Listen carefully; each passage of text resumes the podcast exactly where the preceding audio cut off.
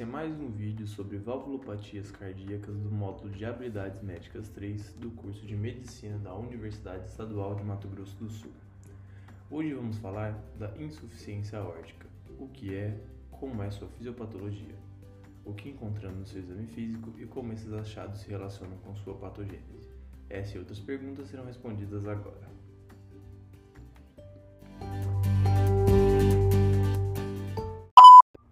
Imagine o seguinte cenário: você é interno do 11º período de medicina e está no estágio de clínica médica na unidade de pronto atendimento médico do Hospital Regional, no meio de seu plantão noturno e acabou de receber um pedido da equipe médica para avaliar o seguinte paciente. Carlos, de 35 anos, com as queixas de dispneia, dor no peito e tontura.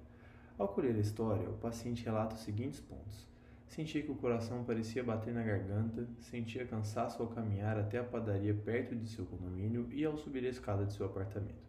Ele diz que esses sintomas começaram há um ano e pioraram progressivamente nos últimos meses. Relata ainda diagnóstico de febre reumática há quatro anos. Nesta noite, após deitar, passadas três horas de sono, acordou com um aperto muito forte no peito e dificuldade de respirar. Você, com auxílio da equipe de enfermagem, colheu os seguintes sinais vitais: pressão arterial 150 por 40 mm de mercúrio, frequência cardíaca 47 batimentos por minuto, frequência respiratória 21 incursões respiratórias por minuto, temperatura axilar 36 graus Celsius. Ao fazer exame físico minucioso, você identificou ictus cordis no cruzamento da linha hemiclavicular esquerda com o sétimo espaço intercostal difuso com extensão de três polpas digitais e de grande intensidade. Você identificou na ausculta o seguinte sopro após a segunda bolha. Pulso amplo e célere, visível em região cervical, em punhos e leitos ungueais. Após o exame físico, foi solicitada uma radiografia de tórax e um eletrocardiograma. O primeiro evidenciou aumento da silhueta cardíaca às custas de dilatação do ventrículo esquerdo, enquanto isso, o eletro evidencia sinais de sobrecarga de câmaras esquerdas. Após você discutir o caso com a equipe, seu preceptor chega à provável hipótese diagnóstica de insuficiência aórtica.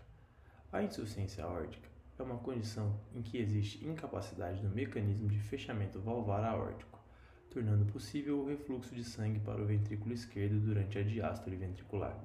A origem das alterações responsáveis por este fenômeno são por causas que afetam diretamente ou indiretamente a estrutura valvar.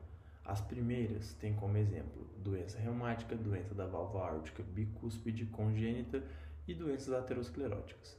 Ou ainda, em alguns casos, é a própria aorta que é acometida, especialmente em sua raiz ascendente, que compromete a função da válvula e caracteriza a origem por doença primária da raiz da aorta. As causas secundárias de insuficiência aórtica podem estar relacionadas com endocardite infecciosa, degeneração mixomatosa, lesões traumáticas e artrite reumatoide. O quadro clínico de Carlos pode ser encontrado na maioria dos pacientes que apresentam insuficiência aórtica. Os sinais semiológicos apresentados estão relacionados ao processo patológico progressivo desta condição. Eles podem ser explicados de acordo com a ordem de acometimento das estruturas afetadas.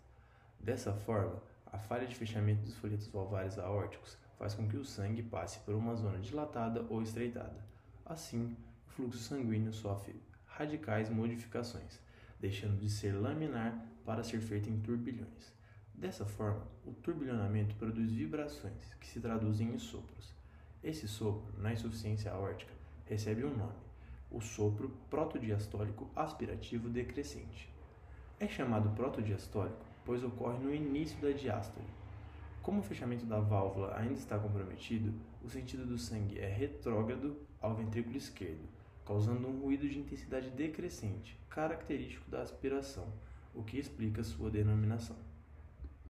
Em pacientes mais graves, pode aparecer o sopro de Austin-Flint, em que o jato da insuficiência aórtica não permite a abertura valvar mitral, mimetizando um sopro de estenose mitral, diferenciando-se pela ausência de hiperfonese de B1 e estalido de abertura.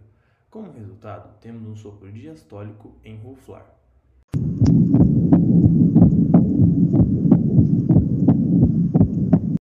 Não só restrita ao exame cardíaco, a insuficiência aórtica nos fornece muitos outros achados semiológicos começando pela pressão arterial, temos uma hipertensão sistólica com redução importante da pressão arterial diastólica. Como existe um regurgitamento para o ventrículo esquerdo na fase diastólica, observamos redução dessa pressão. Pela lei de Frank-Starling, o aumento do volume ventricular esquerdo leva a um maior débito sistólico. Dessa forma, para tentar compensar a quantidade de sangue que reflui, o ventrículo tenta aumentar a quantidade de sangue que é bombeado na sístole, levando ao aumento da pressão arterial sistólica. Consequentemente, temos também o aumento da pressão de pulso, definida pela diferença entre a pressão arterial sistólica e diastólica. O aumento da pressão de pulso explica muitos outros sinais periféricos. Podemos citar alguns. A presença do pulso em martelo d'água é muito comum nesses pacientes, pois a presença da pressão de pulso elevada produz um pulso rápido, tanto em ascensão quanto em descensão, e com pico forte. Esse mesmo mecanismo pode ser estendido a outros sinais. Por exemplo, sinal de Corrigan, que se trata do pulso em martelo d'água, impulso carotídeo. Sinal de Miller, que é a pulsação da úvula. Sinal de Musset, sendo a pulsação da cabeça. Sinal de Quink, que é a pulsação dos capilares subungueais, sinal de Traube, onde o ruído sistólico e diastólico são audíveis na artéria femoral e também chamado de tiro de pistola, e sinal de Becker, que se trata da pulsação da íris. Outro parâmetro vital que está alterado é a frequência cardíaca. Com a tentativa de equilibrar a pressão aórtica com a pressão ventricular, são ativados mecanismos compensatórios que promovem bradicardia. Porém, o aumento de tempo entre uma diástole e a próxima sístole aumenta a porção de sangue regurgitado, intensificando o quadro de insuficiência.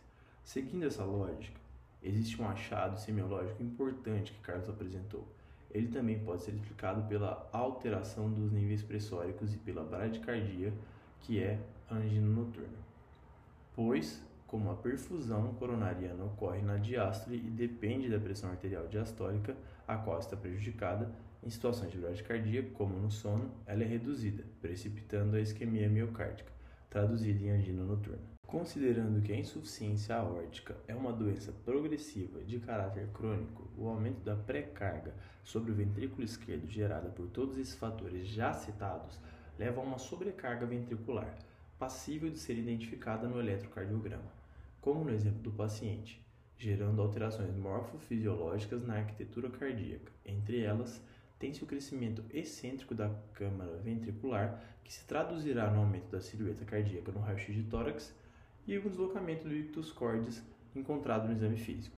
Além disso, a fadiga e a tontura são explicados por meio do baixo débito cardíaco efetivo resultante de todas as alterações fisiológicas e estruturais citadas anteriormente.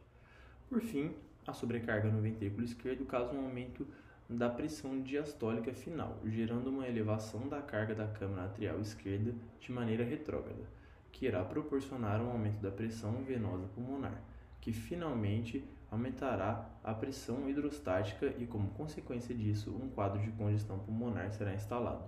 Esse quadro congestivo se traduz semiologicamente em dispneia.